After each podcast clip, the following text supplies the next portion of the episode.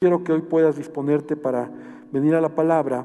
Yo quiero hablarte o dar continuidad a, lo último que estuve hablando cuando, cuando compartí, casi tiene un mes que, que compartí la última vez por las diferentes actividades, y estaba hablando de la importancia de enfocarnos en nuestra vida como creyentes. Enfócate en tu vida. El tema general era enfócate, enfócate porque las crisis, ¿verdad? Hablábamos como las dificultades y las crisis en la vida nos pueden desenfocar, incluso nos pueden desviar de nuestro propósito. Qué importante es tener conciencia de enfocarnos. Hoy más que nunca, ¿verdad? Yo como pastor estoy mirando cómo muchos creyentes se han desenfocado, están desenfocados y, están a veces más preocupados por, por los problemas, por las dificultades, por otro tipo de cosas y se han desenfocado. Hoy quiero hablarte de un tema que Dios ha puesto en mi corazón y el título es Enfócate en la vida eterna. Enfócate en la vida eterna o enfócate en tu salvación. De eso te voy a hablar hoy. Enfócate en lo que Dios te ha dado, que es la vida eterna. Entonces yo quiero invitarte a que ahí donde estás podamos hacer una oración y pedir a Dios que Él nos bendiga. Padre, en el nombre de Jesús, yo te ruego esta mañana que tú traigas esta palabra que has puesto en mi corazón desde hace semanas, Señor, para poder transmitir, para poder eh, llevar a tu iglesia, Padre, a una sensibilidad de estar alertas de lo que tú nos has regalado, de lo que tú nos has dado. Señor, lo que hemos recibido por gracia, que es la vida eterna. Y yo te pido, Señor, que hoy podamos entender y dame la oportunidad de expresarlo correctamente, dame las palabras correctas y que tu Espíritu Santo, Señor, sea quien toque cada corazón y cada vida. En el nombre de Jesús. Amén y amén. Entonces yo quiero que hoy podamos hablar de eso. Quiero que repitas conmigo, enfócate en la vida eterna. Repite conmigo, la vida eterna. Y sabes, Pablo, el apóstol Pablo, cada vez que tú lees sus cartas, él siempre miraba la vida bajo esta perspectiva de la vida eterna. Ahora, lo primero que te quiero decir, ¿verdad? Es que no puedes hablar de la vida eterna, no puedes entender este tema de la vida eterna si no has recibido la vida eterna, si no has recibido la salvación. Porque hablar de la vida eterna para el que no conoce a Dios es incluso una locura. Entonces tú tienes que conocer o haber conocido a Cristo o reconocido a Jesús como Señor y Salvador y, saber que tienes vida eterna. ¿Cuántos saben que tienen vida eterna?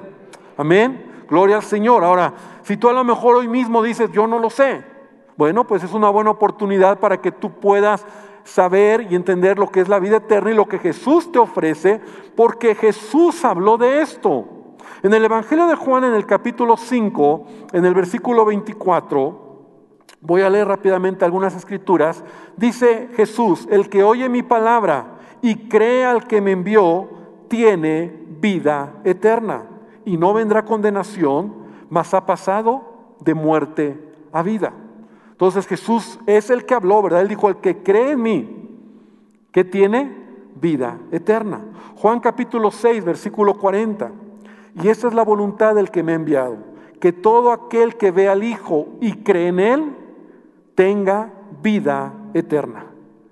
Y yo le resucitaré en el día postrero. Gloria al Señor, ¿verdad? Porque esa es la promesa que Jesús nos hace. Si tú crees en Él, Jesús dice, el que cree en mí, el que cree al que me envió, ¿verdad? El que cree en mí tiene vida eterna. otra cita más, Juan 17, 3. Y John dice, y esta es la vida eterna, esta es la vida eterna. Porque muchos dicen, ¿qué es la vida eterna?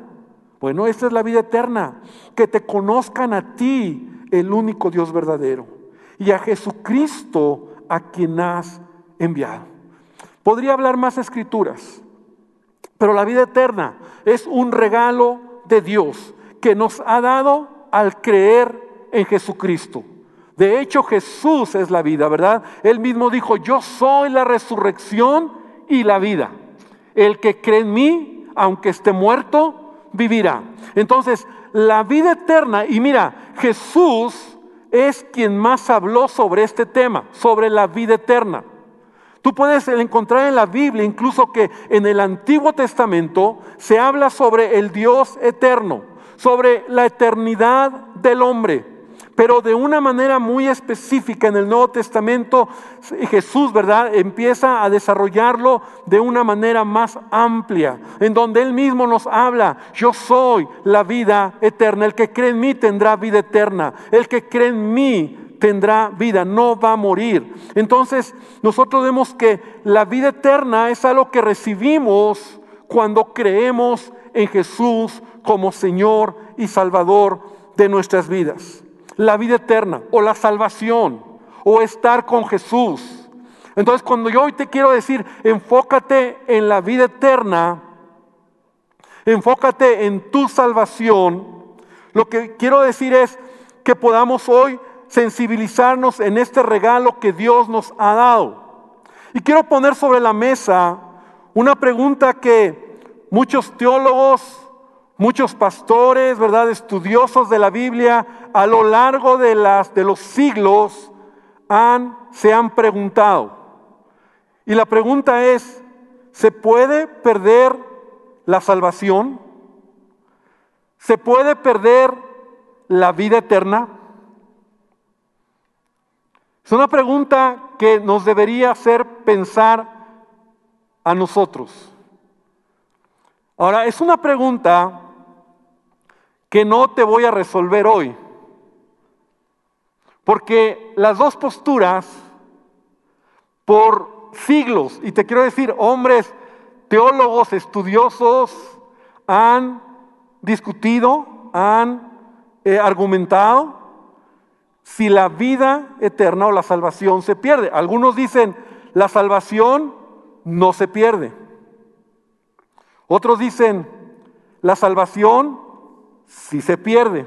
A lo mejor tú que estás sentado tienes tu punto de vista, o a lo mejor tú dices, pues ni lo había pensado, pastor. ¿Se pierde o no se pierde? Ah, buen punto, buen, buena pregunta. Entonces, la, la respuesta definitiva, escúchame bien, la vamos a tener cuando estemos en el cielo. La respuesta definitiva la vamos a tener cuando estemos con Jesús. Amén. Lo malo será para los que pensaron que la salvación no se pierde y la perdieron, ¿no? Entonces, yo quiero que hoy podamos venir a, entender algo, porque no, no, no pretendo hoy resolverte esta pregunta. Porque mira, aun cuando yo te dé argumentos de un lado o de otro lado, siempre habrá un pero, siempre habrá un argumento, siempre habrá un punto del que dice no se pierde o sí se pierde. Y en la Biblia tú encuentras escrituras, ¿verdad?, que respaldan lo uno y lo otro. Ahora, dirás, bueno, entonces, ¿qué me quiere decir usted, pastor? ¿Qué es lo que me quiere compartir? Yo lo que te quiero compartir es, debemos nosotros enfocarnos, enfocarnos, porque yo lo que sí encuentro en la Biblia es que nuestra mirada debe de estar fija en, Dios y debemos nosotros de entender esto, ¿verdad? La salvación es por gracia. Ya lo vimos, Jesús nos regala, Jesús nos ha dado la vida eterna, la salvación por gracia. Tú y yo lo hemos recibido por la fe, creyendo en Jesucristo como Él lo dijo, el que cree en mí tiene vida eterna. Pero en la palabra de Dios y, sobre todo el apóstol Pablo nos menciona sobre la importancia de cuidar o de entender lo que es la vida eterna. Y ese es el punto al que hoy quiero hablarte.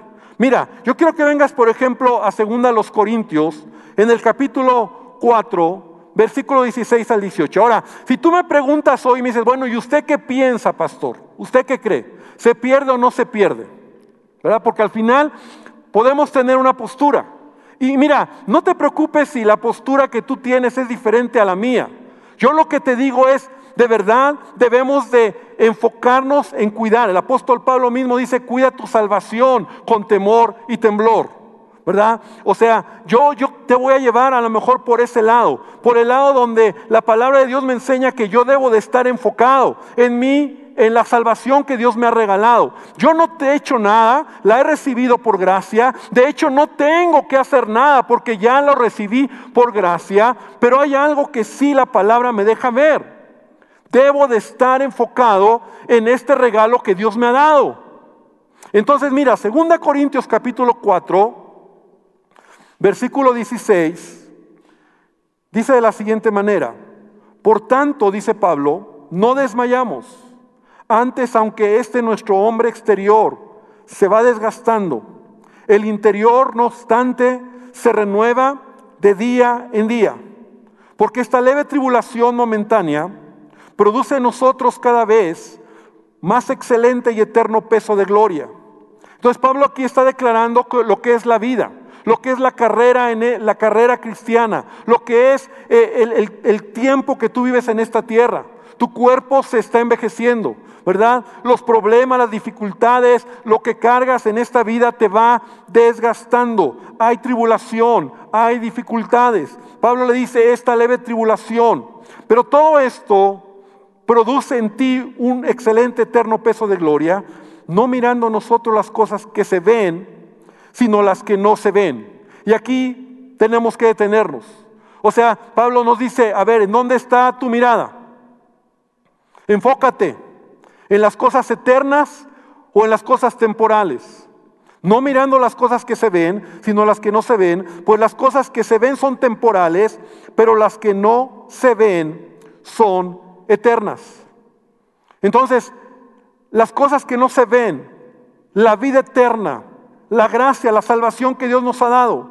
Y siempre que Pablo habla sobre esta vida, se refiere a ella como una carrera, en donde tú y yo estamos corriendo, en donde no solamente estamos corriendo, sino debemos llegar a la meta, debemos terminar la carrera y en el camino vamos a encontrar dificultades, vamos a encontrar tribulaciones, vamos a desgastarnos físicamente y en el camino, escúchame bien, está el riesgo de que nos desviemos. En el camino está el riesgo de que nos desviemos la mirada en otra cosa que no sea la meta, que no sea llegar al final, que no sea lo que Dios me ha prometido. Es una realidad.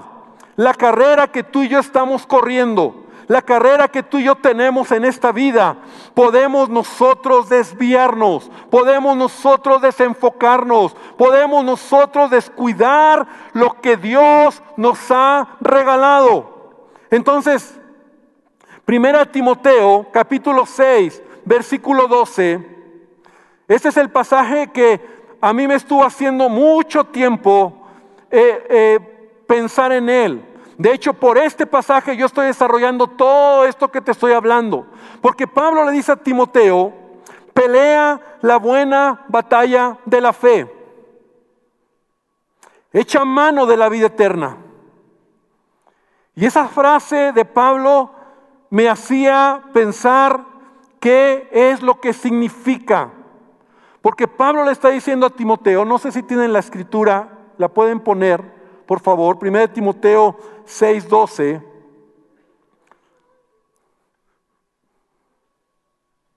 No sé si hay escrituras, citas. Dice, pelea la buena batalla de la fe, echa mano, ahí está, de la vida eterna, echa mano de la vida eterna.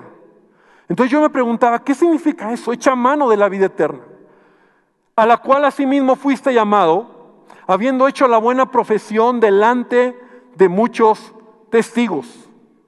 Entonces, Pablo le está diciendo a Timoteo una palabra que hoy quiero que reflexionemos. ¿Qué significa esto de echar mano de la vida eterna?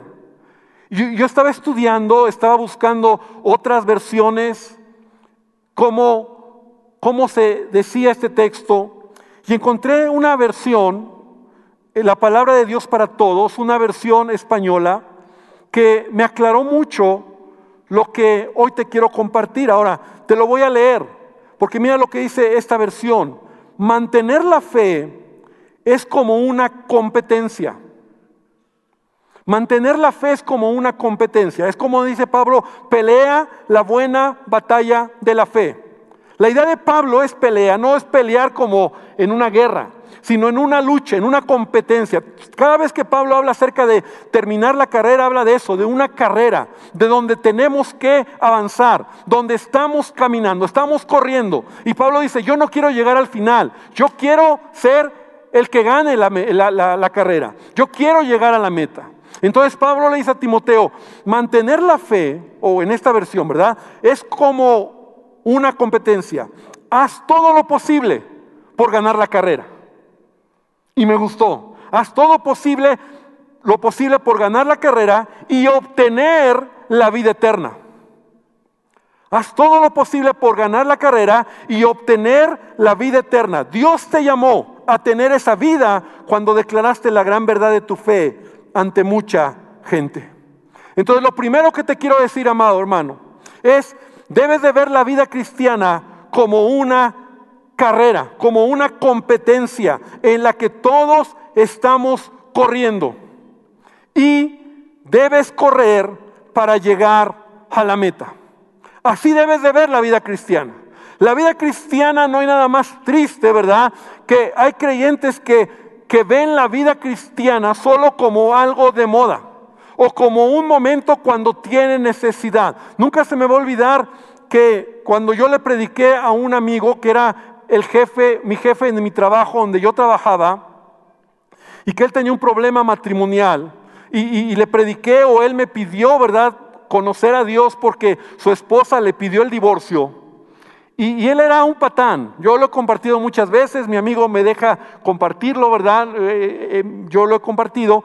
Y él era un hombre que era un patán, o sea, trataba mal a su familia, a su esposa. Eh, y cuando su esposa le pide el divorcio, él se asustó. Y entonces me pidió que pueda, que fuera a su casa, que fuéramos a su casa, mi esposa y yo, para predicarles, para hablarles de Dios, porque él sabía que yo era cristiano. Entonces, él acepta a Jesús y entonces él viene a la iglesia y él me cuenta tiempo después. Y él me dice, mira Ernesto, la verdad es que yo fui a la iglesia solamente para resolver la bronca. O sea, yo dentro de mí decía, que a mi esposa se le baje y yo ya no vengo a la iglesia. O sea, yo estoy haciendo esto nada más porque, porque si no, se me va mi esposa y mis hijos. Pero en el camino, Dios lo capturó. En el camino, Dios habló a su corazón. Él, ya de esto hace 10 años, 12 años, él sigue al Señor, él es un buen creyente, él sirve al Señor, pero lo que él me confesó a mí en esa ocasión, en una ocasión que platicaba con él, a mí me impactó. Pero, pero no, no, no, me impactó en el sentido de, que me asustara, sino que me di cuenta que muchas veces nosotros no vemos lo que, no entendemos lo que es la vida cristiana. Porque hay muchos que tienen motivaciones cuando vienen a Cristo, cuando están en la iglesia incluso, como una moda, como un momento, como solamente eh, mientras se resuelve mi problema o cuando tengo dificultades. ¿Sabes que hay muchos creyentes que cuando están en dificultades se acercan a Dios, pero cuando ya sale la bronca, se alejan de Dios. Pero la Biblia no me deja, no me enseña eso. La Biblia me enseña que yo estoy en una carrera. Yo estoy corriendo. Y, sabes, yo me puedo distraer muy fácil. El apóstol Juan dice en primera de Juan capítulo 2, versículo 16, porque todo lo que hay en el mundo, mira, tú estás en una carrera, tú estás mirando la salvación que Dios te ha dado. Tú estás enfocado en la vida eterna, porque sabes, ese es el mayor regalo que Dios nos ha dado. Esa es la promesa de Jesucristo, la vida eterna. Pero en el camino hay distracciones. Repite conmigo, en el camino hay distracciones. Y dice Juan, primera de Juan 2.16, porque todo lo que hay en el mundo, los deseos de la carne, los deseos de los ojos, la vanagloria de la vida, no proviene del Padre, sino del mundo. Y el mundo pasa y sus deseos, pero el que hace la voluntad de Dios, el que hace la voluntad de Dios, que dice, permanece para siempre. Entonces, nosotros tenemos demasiadas distracciones. Cuando se trata de correr esta carrera, hay muchas distracciones. Y te voy a mencionar algunas. Hay muchas distracciones. El pecado. Ya lo veíamos aquí en Juan, la fama, el mundo, las riquezas, los problemas, las pérdidas. Hablo de las pérdidas que tenemos financieras o las pérdidas de un ser querido. ¿Sabes? Eso te puede distraer, te puede desenfocar. Los malos entendidos, los enojos, las malas decisiones y que te quedes ahí. ¿Cuántos creyentes dejan de seguir a Dios porque se enojaron por un malentendido, por el orgullo, por la necedad? Esta semana estuvimos hablando acerca de la necedad, por la desobediencia, por las desilusiones. Todo esto son distracciones las mentiras, la tristeza, las mujeres, los hombres. ¿Sabes a lo que me refiero? Cuando se convierten en un distractor en tu vida. Los vicios, los enredos de este mundo, el placer de cosas pecaminosas, las filosofías del momento, son distractores los rencores, el ser joven, el ser viejo, el ser descuidado.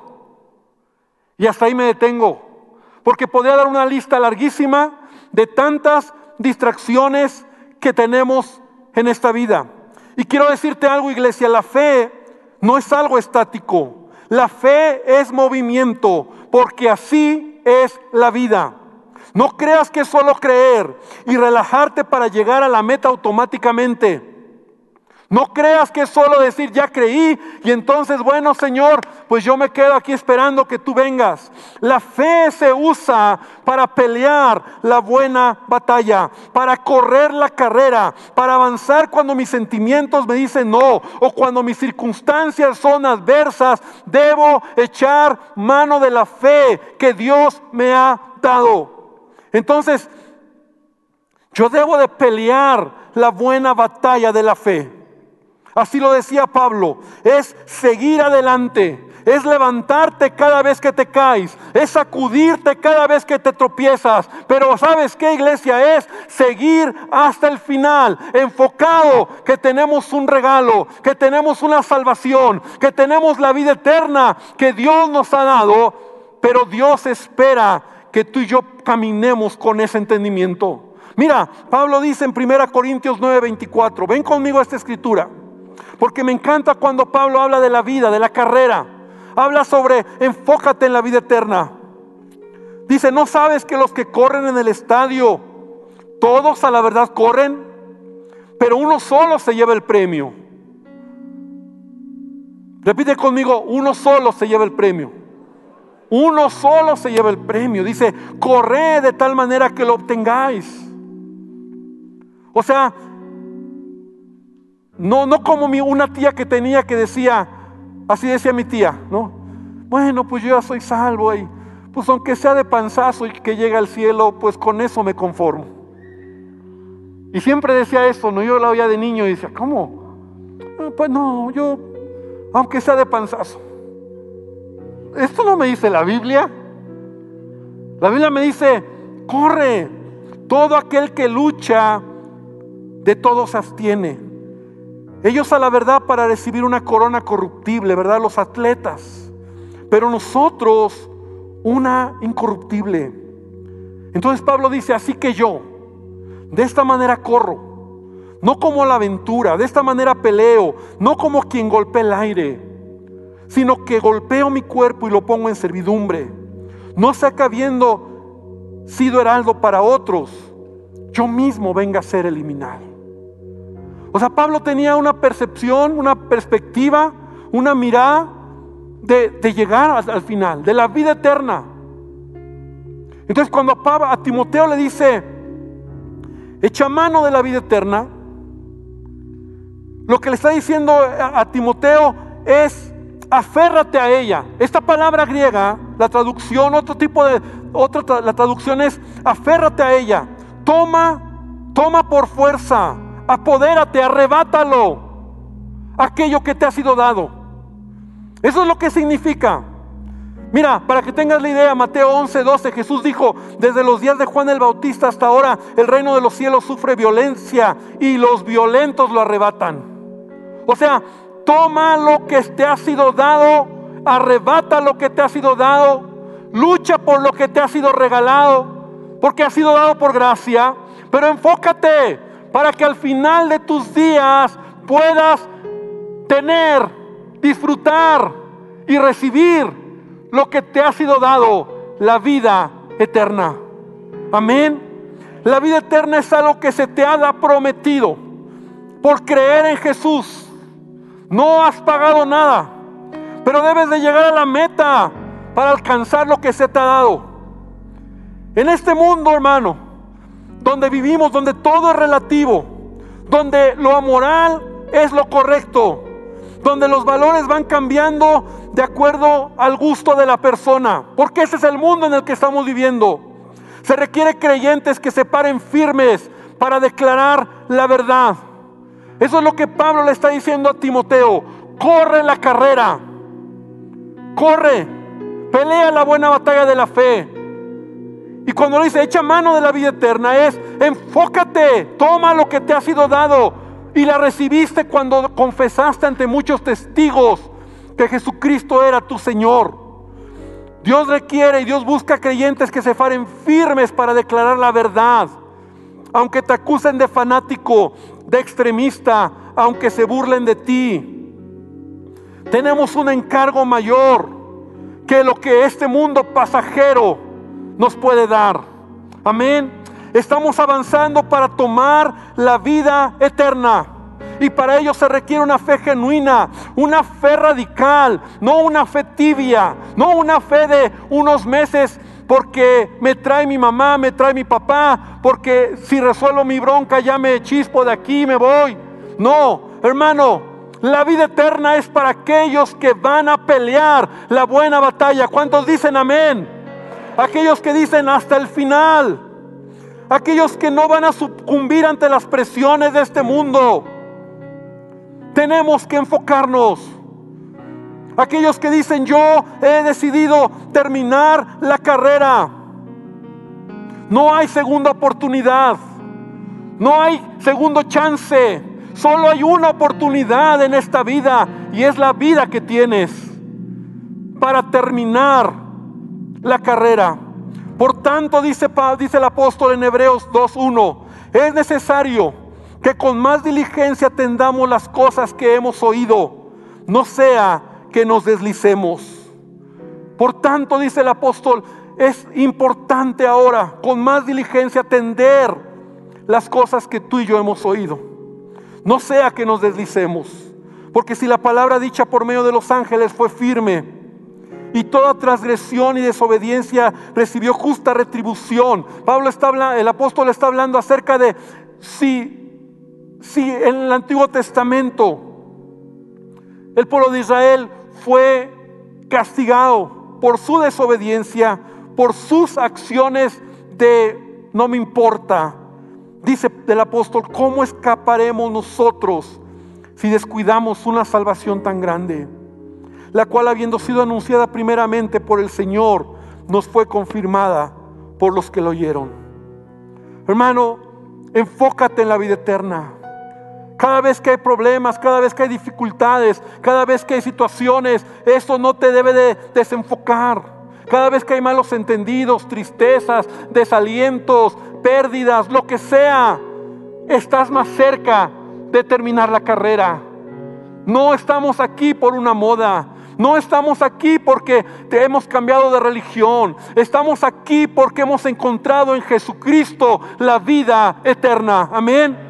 Él ha sido nuestro Salvador.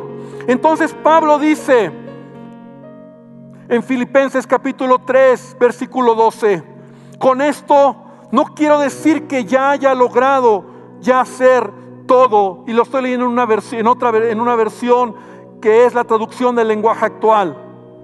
Pero escúchalo, no lo veas, escúchalo.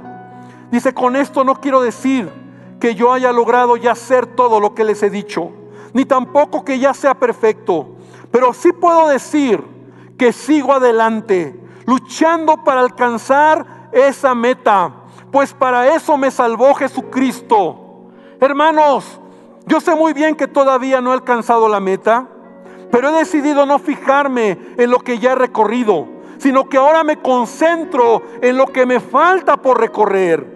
Así que sigo adelante hacia la meta para llevarme el premio que Dios nos llama a recibir por medio de Jesucristo. Dar un aplauso al Señor, hermano, porque esa debe de ser nuestra manera de pensar.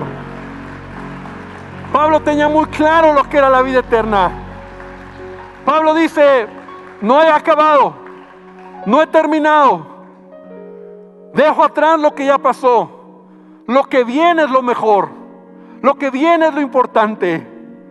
No sea que yo, siendo heraldo para muchos, yo mismo sea eliminado. Pastor, la salvación se pierde o no se pierde. Entonces dígame, Yo creo que cada uno de nosotros podemos buscar, escudriñar la palabra de Dios. Pero lo que yo sí encuentro es que yo debo de enfocarme para terminar la carrera y terminarla de pie. Hace unos 10 meses tuve la oportunidad de ir a orar por una persona él se llama Guillermo. Y me pidieron que fuera a orar a uno de los hospitales que están en Tlalpan, cancerología, porque él tenía cáncer en la médula y estaba muy grave. Y fui con mi esposa, le predicamos, aceptó a Jesús y oramos para que Dios hiciera un milagro en su vida. Y a lo largo de estos meses, más o menos te digo 8 o 10 meses que fui a orar, eh, orábamos por él, lloraba por él, cada vez que me acordaba lloraba porque Dios hiciera un milagro, porque Dios lo sanara. Pero exactamente el 15 de septiembre, que fue miércoles, su esposa, su familia, me pidieron algo y me dijeron, pastor, Guillermo sigue mal, él siguió mal con sus tratamientos, radioterapias, quimioterapias, todo esto muy complicado para él. Y él me pidió, entonces me dijo su familia, Guillermo se quiere bautizar. Y también quiere que lo case, porque él está casado con su esposa por lo civil, nunca por la iglesia, y quiere que usted lo bendiga. Y entonces ese miércoles 15 de septiembre, no se va a olvidar la fecha, yo fui con mi esposa y fue complicado cómo lo teníamos que bautizar, no lo podían mojar, estaba ya muy débil, estaba muy enfermo, pero él estaba ahí, bien vestido, listo para bautizarse y para casarse. Entonces lo bautizamos, hicimos algo simbólico, pero muy padre, lo bautizamos y enseguida lo bendije, lo casamos.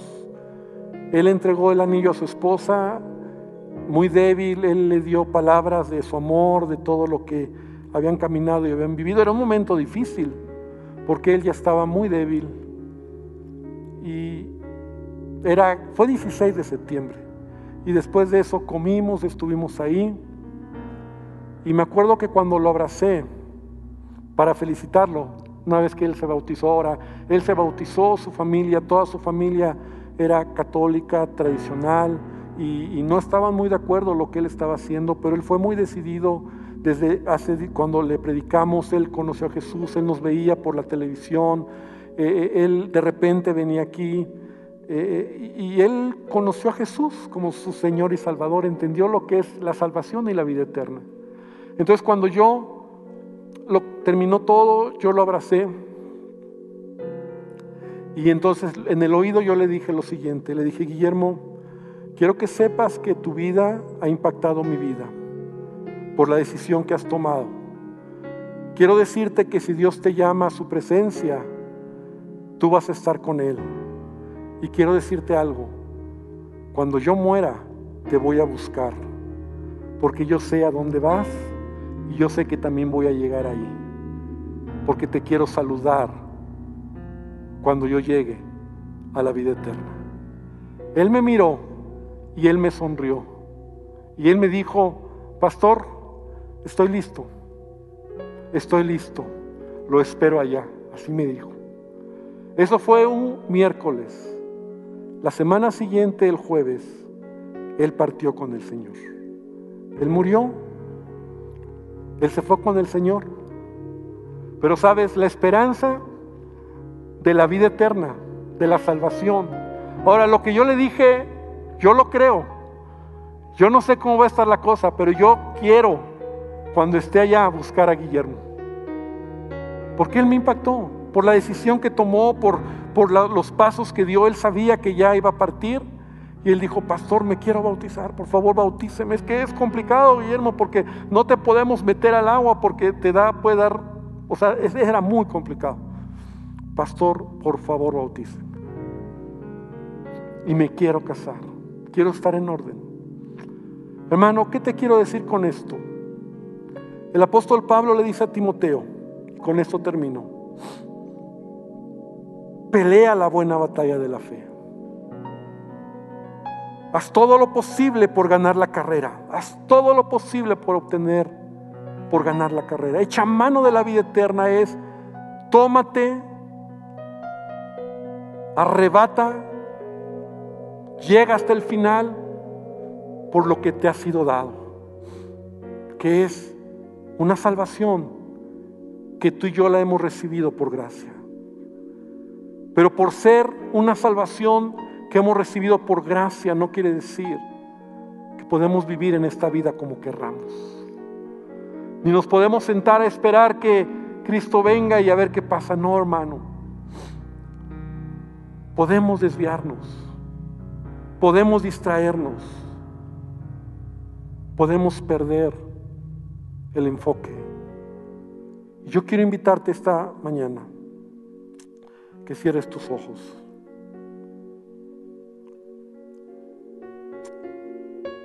Enfócate en la vida eterna. Pon tus ojos en el autor y consumador de tu fe, Jesús. Y termina la carrera. ¿Sabes que muchos han dejado la carrera por una ofensa? Porque no quieren ya seguir adelante. Porque alguien les lastimó. Qué triste.